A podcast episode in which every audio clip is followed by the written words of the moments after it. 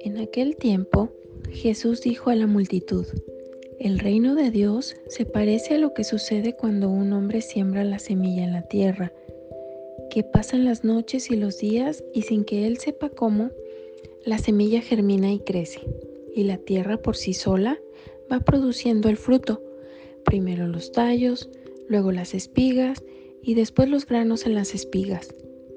Y cuando ya están maduros los granos, el hombre echa mano de la hoz, pues ha llegado el tiempo de la cosecha. Les dijo también, ¿con qué compararemos el reino de Dios? ¿Con qué parábola lo podremos representar? Es como una semilla de mostaza que cuando se siembra es la más pequeña de las semillas, pero una vez sembrada, crece y se convierte en el mayor de los arbustos y echa ramas tan grandes que los pájaros pueden anidar a su sombra.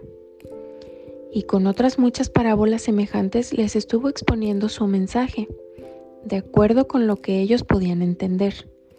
Y no les hablaba sino en parábolas, pero a sus discípulos les explicaba todo en privado. Palabra del Señor.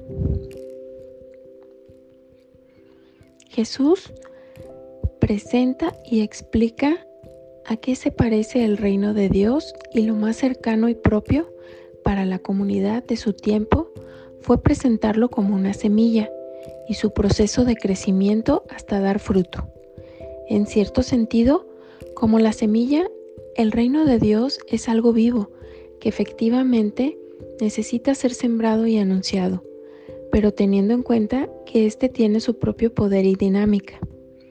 Aunque el hombre duerma, se levante y dedique tiempo al cuidado de la semilla.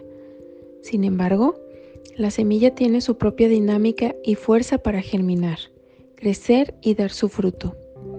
Por una parte, es significativo el hecho de que la semilla no depende de los cuidados y trabajo del hombre, solo de la providencia de Dios, que libera a quien vive preocupado por hacer lo que le corresponde a Dios y a la semilla, generando estrés y el posible protagonismo para decir que gracias a su trabajo la semilla creció, atribuyéndose los frutos. Pero por otra parte, tampoco podemos desentendernos. Hemos de poner aquello que nos corresponde como discípulos amados del Señor. No se puede dejar todo solo a Dios. Es necesario también que de nuestra parte exista un compromiso, al menos de gratitud a Dios y de sembrar con esperanza las semillas del reino en el hogar, en la comunidad, en la sociedad, sabiendo que es Dios el que hace crecer con su gracia, pero a nosotros nos toca lanzar la semilla.